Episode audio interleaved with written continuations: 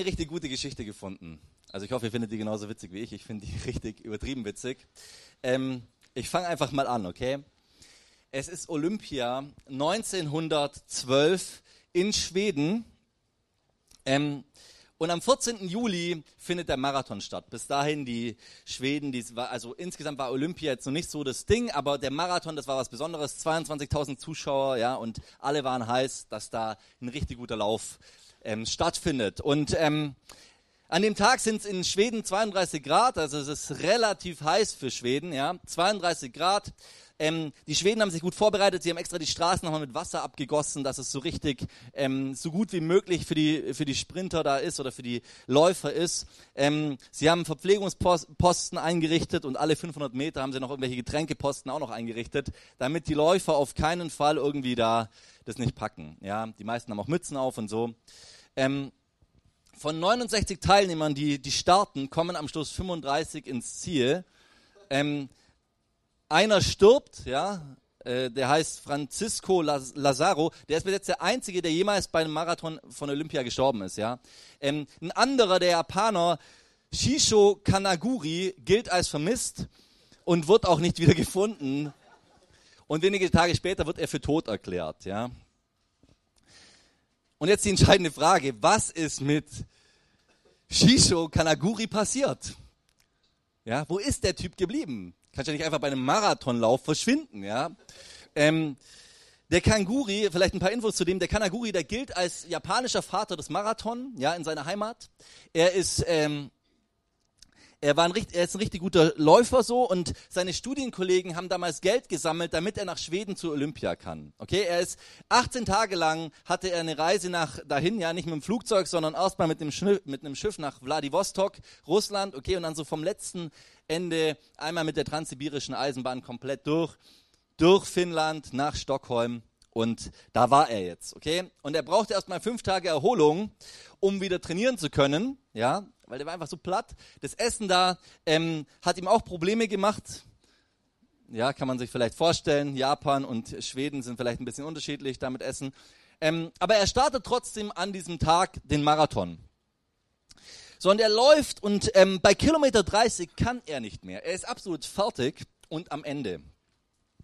Er ist im Vorort Solentula und da wird er von ein paar Zuschauern zu einer Erfrischung eingeladen. Die haben gerade so ein bisschen gefeiert und haben so gleichzeitig den Lauf angeschaut und haben ihn zu einer Erfrischung eingeladen und er stillt seinen Durst und ruht sich kurz aus, er will sich kurz ausruhen und er fällt in so einen richtig tiefen Schlaf. So einen richtig tiefen Schlaf. Irgendwann wacht er wieder auf, es ist ein neuer Tag, der Marathon ist zu Ende.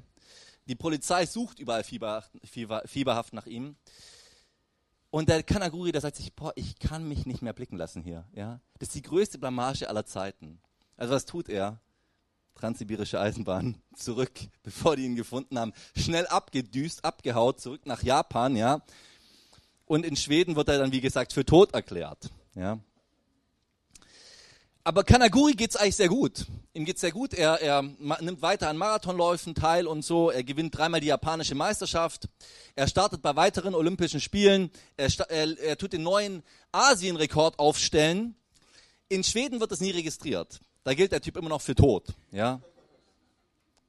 So in den 60er Jahren, irgendwann checken irgendwelche Journalisten, hey, Moment mal, irgendwas stimmt hier nicht. Der Typ ist bei uns tot und da gewinnt er irgendwelche Medaillen. Ja. Das kann nicht ganz sein.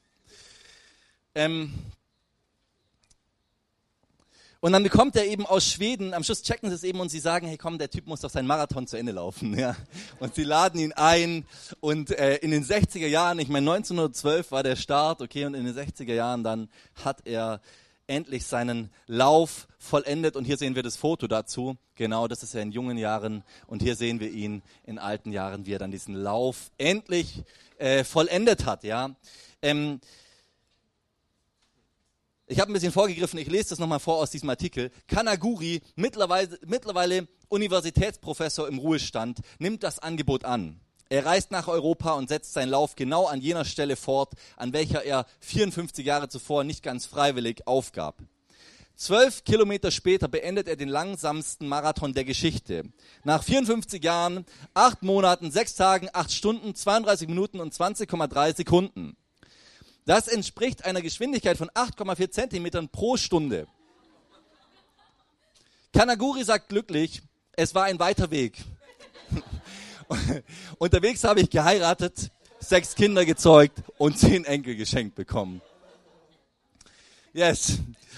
Wir sind in unserer Predigtreihe Live on Mission, okay, um mal den Switch zu schaffen. Wir sind in unserer Predigtreihe Live on Mission und ähm, und ich gehe ein bisschen zurück, so wir, ähm, wir schauen uns ja in dieser Predigtreihe so verschiedene Stationen aus der Apostelgeschichte an.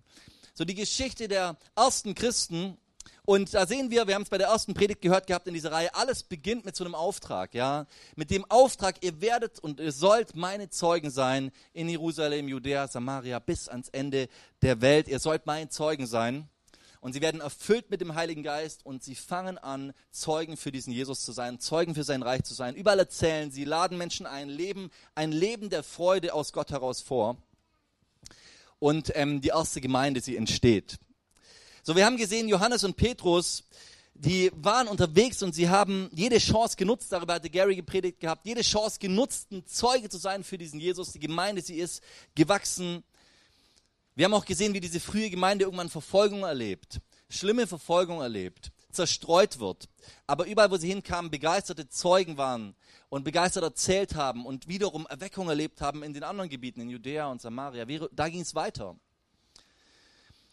Und dann passiert was ganz Verrücktes.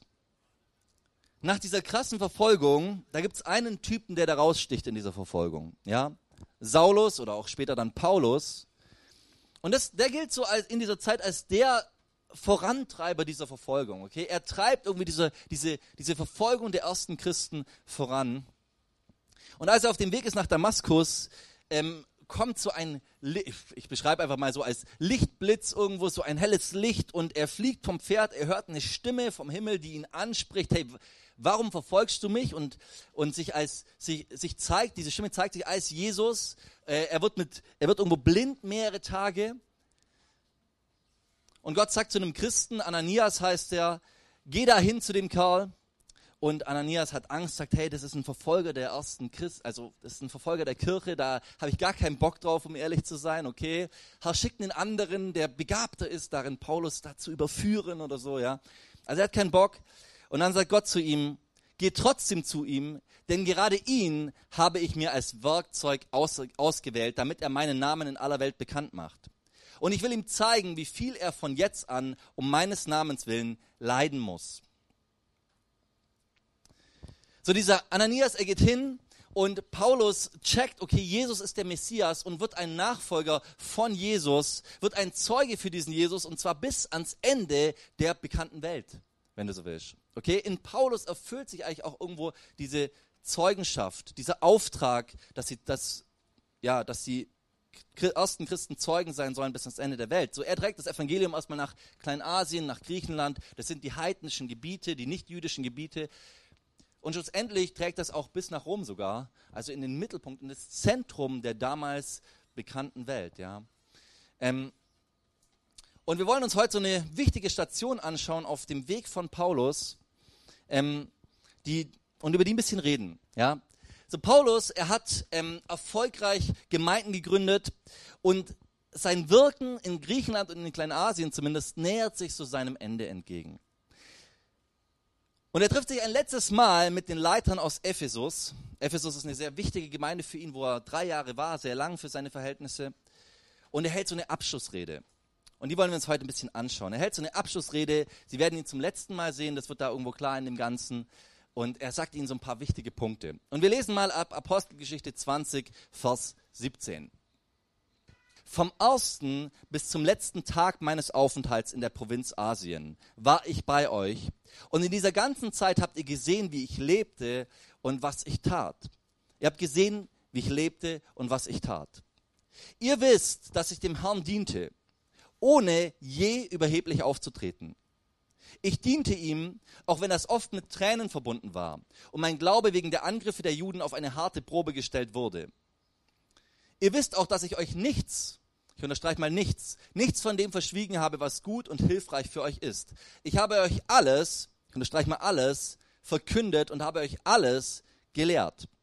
Sowohl öffentlich als auch in den Häusern, in denen ihr zusammenkommt. Juden wie Nichtjuden forderte ich eindringlich auf, zu Gott umzukehren und an Jesus, unseren Herrn, zu glauben. So, es geht gleich weiter, aber zuerst mal sehen wir jetzt hier einen kurzen Rückblick. So, Paulus schaut zurück auf seine Zeit, auf sein Wirken und, und er, er sagt ihnen nochmal alles, was er getan hat.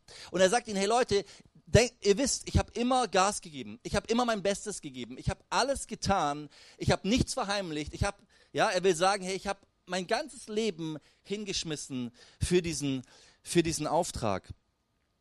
Ich habe alles getan.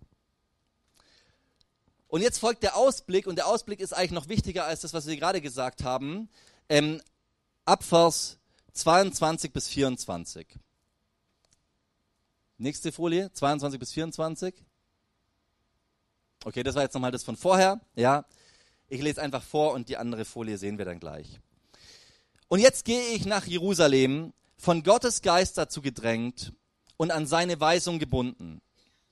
Also er sagt hier, hey, jetzt, jetzt beginnt ein neues Kapitel. Jetzt beginnt ein neues Kapitel. Dieses alte, diese drei Missionsreisen, ich schließe das Ganze ab. Und jetzt gehe ich nach Jerusalem, von Gottes Geist dazu gedrängt. Was dort im Einzelnen mit mir geschehen wird, weiß ich nicht. So, er, er, er geht auf was zu, wo er sagt, ich weiß nicht genau, was dabei rauskommt. Ich weiß nur, dass der Heilige Geist mich in jeder Stadt, durch die ich komme, ausdrücklich darauf hinweist, dass Gefangenschaft und Leiden auf mich warten. Das haben wir schon gerade bei seiner Berufung so gesehen, gehört. Der wusste, hey, das wird mich viel kosten, ab dem Moment, wo er sein Leben Jesus gegeben hat. Ab dem Moment wusste er, das Ding wird mich viel kosten.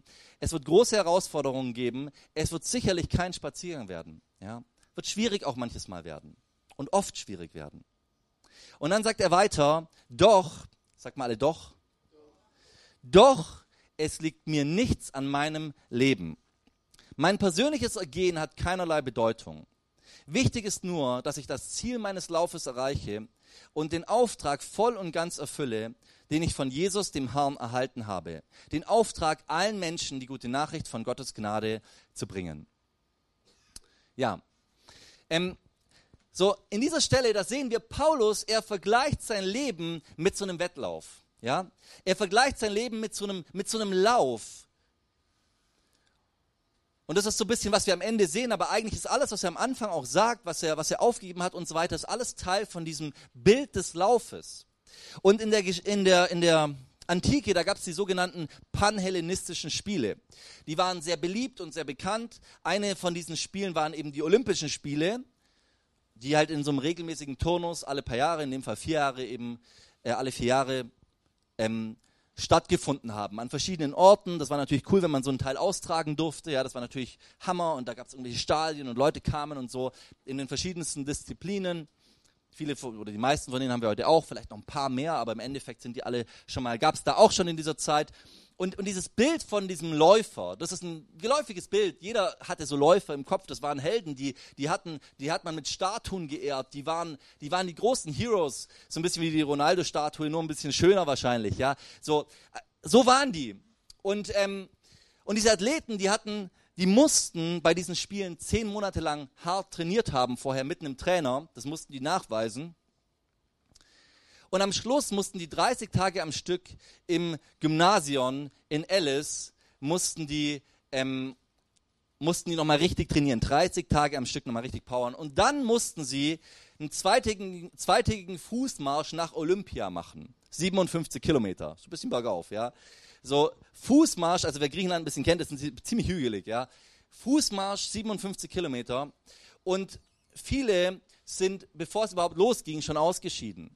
Ja, viele sind vorher schon ausgeschieden, weil man muss logischerweise wirklich wollen. Also wenn du das nicht wirklich willst, dann wirst du schon vorher aufhören. Und ähm, man muss diesem Ziel des Gewinnens irgendwo, ja, des Siegeskranzes. Es gab immer so einen Kranz von einem heiligen Baum abgeschnitten und so, ja, und dann wurde da so ein Kranz draus gemacht aus diesen Blättern von diesem Baum, ja. Man muss diesem Ziel des Gewinnens alles andere unterordnen, ja. Diesem Siegeskranz, dieser Ehrung alles andere unterordnen. Man muss alle möglichen Strapazen, alle möglichen Entbehrungen äh, mitmachen. Und wie gesagt, sonst, wenn man das nicht macht, läuft man aus gar, nichts gar nicht los. So, bei dem Lauf dann, ich meine, wir wissen alle, wie so ein Lauf aussieht, Bundesjugendspiele und so weiter, ja, mussten wir alle mal ran. Ähm, so, bei so einem Lauf, zumindest wenn du gewinnen willst, da geht es darum, du, hast, du bist wirklich konzentriert auf das Ziel. Du hast eigentlich Scheuklappen. Du, du bist fokussiert, ähm, du lässt dich nicht ablenken von irgendwas, da steht, da steht deine Mama am Spielfeld dran und winkt und du schaust nicht zur Seite und dann haut sich auf die Schnauze, ja, sondern du bist konzentriert, ja, winkst dir jetzt nicht sonst wie zu, sondern du bist, hast Fokus.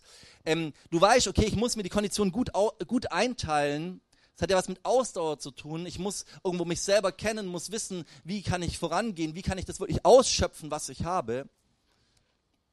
Und am Schluss legst du alle Kraft rein und verausgabst dich und gehst absolut an deine Grenzen, weil du diesen Lauf gewinnen willst. Es gibt so einen Kerl, den ähm, wahrscheinlich bekanntesten Läufer aller Zeiten oder zumindest einer den oder der momentan ähm, beste Läufer aller Zeiten. Vielleicht können wir mal das nächste Bild reinmachen. Da ist Usain Bolt. Kennen wahrscheinlich einige, ja. So, er ist Jamaikaner und er, er hat drei Jahre lang hinter, äh, ne, dreimal hintereinander bei Olympia ähm, gewonnen. Und er hat alle möglichen Rekorde aufgestellt. Ist, glaube ich, immer noch der Rekordhalter in 100 Meter und in 200 Meter. Der ist so ein richtig, richtig guter Sprinter und hat, diesen, hat diese Disziplin auch nochmal richtig bekannt gemacht, richtig groß gemacht.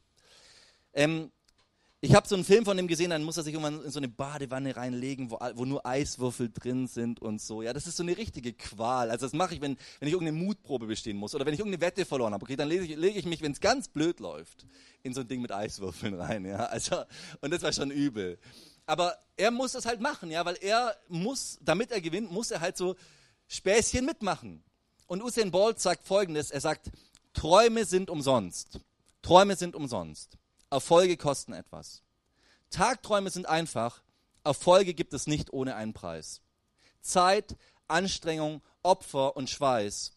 Wie willst du für deine Erfolge bezahlen?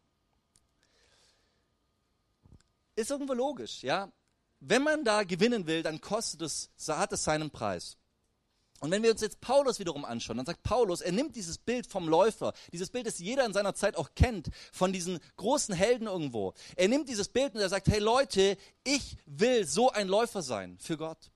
Ich bin so ein Läufer. Und er sagt, hey, ich habe alles gegeben für diesen Lauf. Ich habe alles gegeben für meinen Lebenslauf. Ich habe mich selber hinten angestellt. Ich habe mich nicht wichtig genommen. Es geht überhaupt nicht um mich. Ich bin in dem Ganzen nicht interessant. Wir können vielleicht nochmal die Stelle hintun. Ich habe nur ein Ziel vor Augen, nur einen Auftrag vor Augen, dass alle Menschen von dieser Gnade Gottes hören. Das ist mein Ziel. Das ist mein Lebensziel. Das ist meine Aufgabe. Und dem muss ich alles andere irgendwo unterordnen. Und ich habe heute eine ganz simple Frage für uns. Ähm, sind wir, bist du, bin ich, sind wir in einem Wettlauf oder machen wir einfach nur einen Spaziergang? Bist du in einem Wettlauf oder machst du einen Spaziergang? Geistlich gesehen, aufs Leben gesehen. Und ich glaube, es geht ganz schnell so, und ich habe in meinem Leben da schon viele Menschen gesehen und habe sicherlich selber manche Zeiten gehabt, wo ich sagen muss, das Lebensziel war nicht, alle Menschen sollen von der Gnade Gottes hören. Ich glaube, bei vielen Menschen, bei vielen auch Leuten, die eigentlich sagen, ja, ich gehöre zu diesem Jesus, ist es eben nicht das Ziel. Ist es nicht das, wo sie alles dafür irgendwo aufgeben und opfern. Sondern mehr so, oft ist es so, ey, ich will ein, angenehmes Leben haben und ich will äh, lange leben und ich will Erfolg haben und ich will, ich will ähm, Abenteuer erleben. So, das sind oft, wenn wir ehrlich sind, so die Ziele, auf die wir zugehen. Ich glaube, es ist wirklich wichtig, dass wir uns das mal fragen. Was ist das Ziel meines Lebens? Und Paulus zeigt uns, was das Ziel unseres Lebens sein sollte. Ich will das mal ein bisschen runterbrechen auf ein paar ganz konkrete Beispiele, wo ich glaube, da, da, da fängt das Ganze an und da dürfen wir, dürfen wir mal ran. So abends, die Na äh, Samstagabend war lang, es ist zwei Uhr nachts, du geschlafen und du magst so, oh Mann, wenn ich jetzt morgen früh aufstehe zum Gottesdienst, ich sag mal früh, also früh ist ja immer relativ, früh, okay? Hey, ich werde ich werd echt Platz sein am Montag. Und dann sagst du, ach komm, ich, ich mache mir mal so einen ganz chilligen und ich vergesse mir mal morgens früh aufzustehen. Oder du sagst, hey, ach, ein Dienst in der Church, das ist, das ist was Anstrengendes, das, ich, könnte, ich könnte zu viel machen, ich könnte mich überarbeiten, meine Fingernägel könnten abbrechen, ich, es könnte schwierig sein, ja. Ich könnte schwitzen und das, am Sonntag werde ich mir sowas jetzt nicht geben. Ja, es ist ja Sonntag, Tag der Freiheit oder so. Ich bringe ein paar ganz böse Beispiele, ich weiß schon, aber man muss jetzt immer mal ein bisschen ausreizen, okay? Ähm, so Gott lädt dich ein, Zeuge am Arbeitsplatz zu sein, ein Friedensstifter zu sein in schwierigen Momenten und du merkst, da ist Unfrieden und du kriegst auch mal einen Seitenhieb ab und du bist sauer und du bist überhaupt kein Friedensstifter, sondern plötzlich bist du das Gegenteil. Überstunden. Und du merkst, okay, ich mag so, das ist jetzt irgendwie wichtig für das Unternehmen, sonst wird es ein Problem geben und auch diese und so weiter. Und ich will ein Zeuge für Jesus sein und das ist nicht fair mir gegenüber, aber ich will es tun, weil ich will ja ein Zeuge für Jesus sein. Ich will ja in diesem Lauf stehen. Oder sag schnell, Überstunden gibt es bei mir nicht. Ich genau so und nicht anders, ja.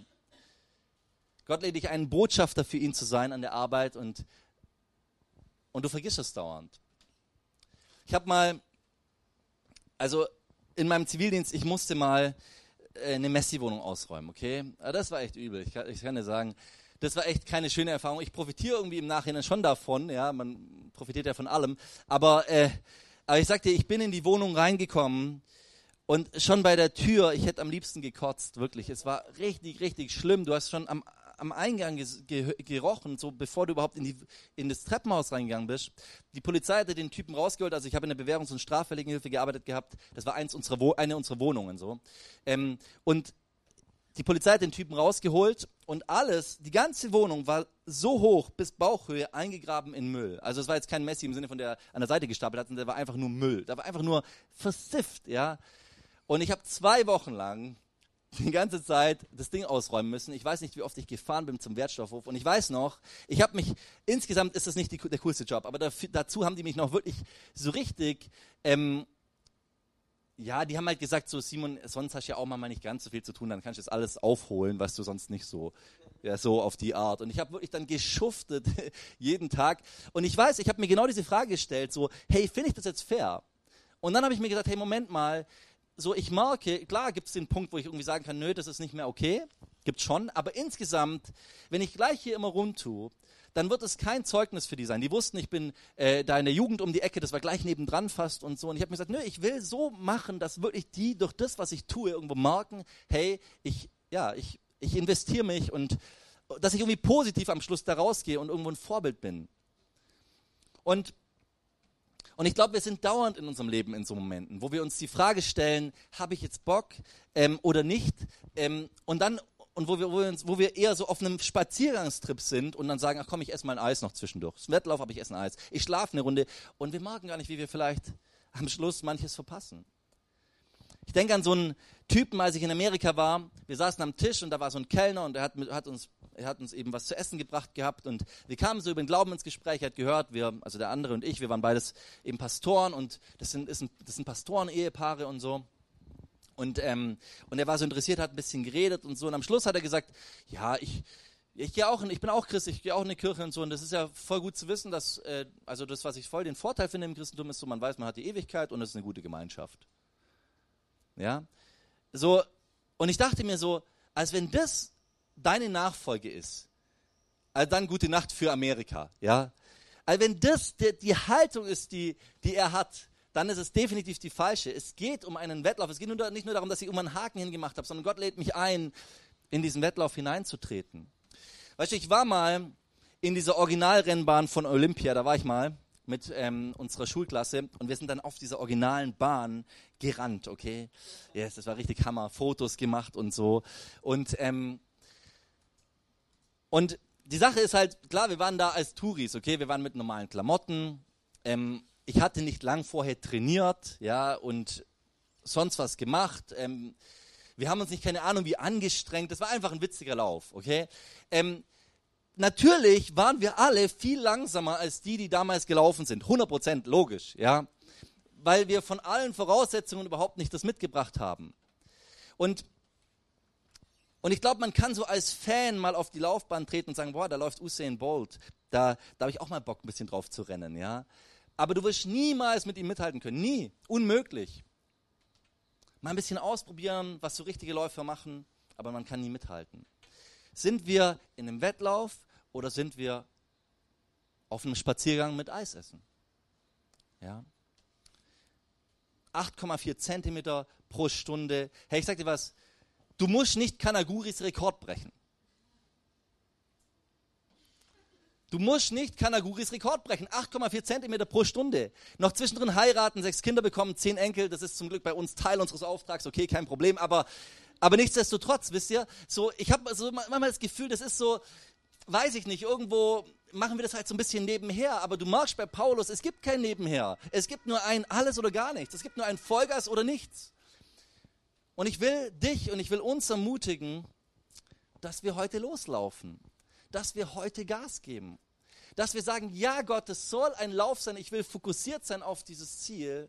Ich will on fire sein. Ich will mich das Ganze wirklich was kosten lassen. Und ich sage dir was, mein persönlicher Kampf ist immer wieder das, welche Position hat Gott in meinem Leben? Was darf mich das Ganze kosten?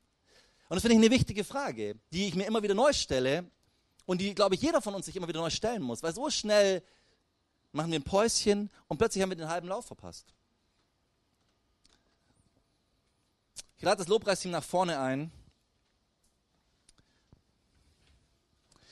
Paulus sagt schlussendlich in 1. Korinther 9, 24, ihr wisst doch, wie es ist, wenn in einem Stadion ein Wettlauf stattfindet. Viele nehmen daran teil, aber nur einer bekommt den Siegespreis. Macht es wie der siegreiche Athlet, lauft so, dass ihr den Preis bekommt. Ganz einfach. Das Bild vom Wettlauf. Lauf so, dass du den Preis bekommst. Lauf, lauf so, dass du dich wirklich verausgabst bei diesem Lauf. Jesus hat sich verausgabt am Kreuz. Jesus hat sich in seinem Leben für uns verausgabt. Und wir sind herausgefordert, uns voraus, zu verausgaben. Und wisst ihr, was das Gute bei dem Ganzen ist? Das Gute ist, wenn du diesen Usain Bolt, kannst du eine Doku über den anschauen, und da gibt es sogar einen Film über den. Wenn du den anhörst, dann, dann habe ich gemerkt, was immer wieder rauskommt, ist der Grund, warum er das macht. Sein Ziel ist, ich will der Beste sein. Sein Ziel ist, die Welt soll mich feiern. Sein Ziel ist, ich will in, in den Rekordbüchern stehen. Das ist sein Ziel. So sein Ziel ist ein sehr menschliches Ziel. Ja, Ehrgeiz nenne ich es mal. Also, im Negativen würde man vielleicht sagen Ehrsucht. Also im Sinne von, es geht um seine Ehre. Ja. So, wenn Paulus von dieser Krone redet, von diesem Kranz redet, ach ja, vielleicht noch dazu. Bei Olympia, da haben die übrigens nicht nur die Krone bekommen. Ja. Nicht nur Ehre, sondern in manchen Städten hast du zum Beispiel so viel Geld bekommen, dass du 500 Schafe dir davon kaufen konntest. Ja, also du bist auch finanziell wirklich gut dabei weggekommen. Du bist geehrt worden auf allen möglichen Ebenen. Ja, aber wenn Paulus von dieser Krone spricht, dann redet er eben nicht so sehr oder gar nicht erstmal von einer, von einer materiellen Krone und von irgendwie, äh, keine Ahnung, sondern er redet von etwas Ewigem. Etwas, was Bestand hat, etwas, was keiner uns nehmen kann. Etwas, was absolut genial ist. Und dieses ewige Leben, es beginnt hier. Und hier in dieser Welt haben wir viele Vorteile dadurch, dass wir unseren Lauf laufen, kann ich dir sagen. Ich sag dir, ich, ich, ich erlebe einfach unter Christen, dass wir anders Freundschaften haben, dass wir ein anderes Miteinander haben, dass Gott mit uns ist an unserer Seite. Ich sehe ganz viele Vorteile in diesem Leben davon, dass ich diesen Lauf für Jesus laufe. Aber trotzdem geht es weit darüber hinaus. Es geht um ein ewiges Leben, um eine Ewigkeit, wo Paulus darüber redet. Das ist die Krone, die uns, die uns Gott schenken will. Und weil wir wissen, da kommt diese Ewigkeit. Und da kommt ein ewiges Leben, vielleicht, vielleicht zu einem kurzen Leben. Weil wir wissen, hey, Gott ist jemand, der beschenkt, der sich nicht lumpen lässt. Deshalb dürfen wir on fire sein. Deshalb dürfen wir diesen Wettlauf laufen. Ich lade uns ein, dass wir gemeinsam aufstehen.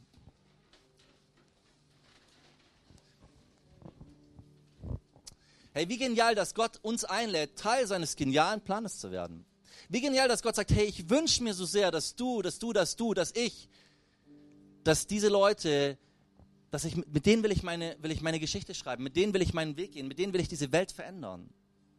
Aber dafür ist es wichtig, dass wir sagen, ja, und ich will ganze Sache machen. Ich will Vollgas geben.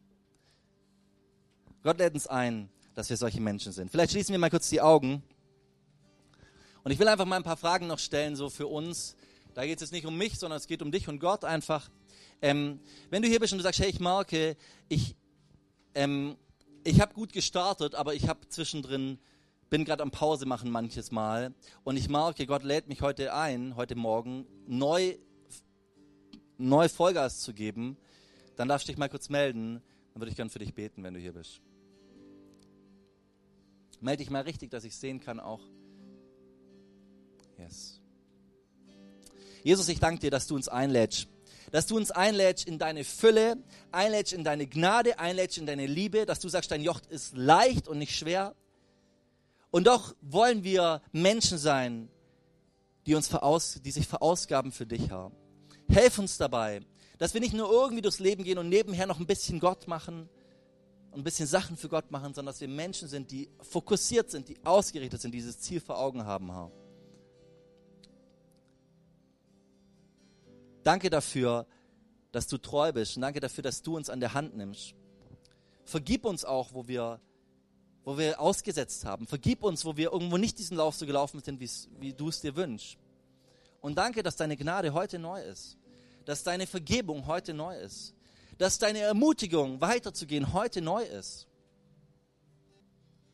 Herr, wir sind hier, um dich groß zu machen und helf uns auch, dass wir immer wieder neu deine Herrlichkeit sehen dieses große Ziel sehen und uns danach ausrichten können. Nicht aus einem, nicht aus einem Muss heraus, sondern aus einer Freude an dir heraus, Herr. Danke, dass du uns einlädst, Teil deines Plans zu sein. Halleluja.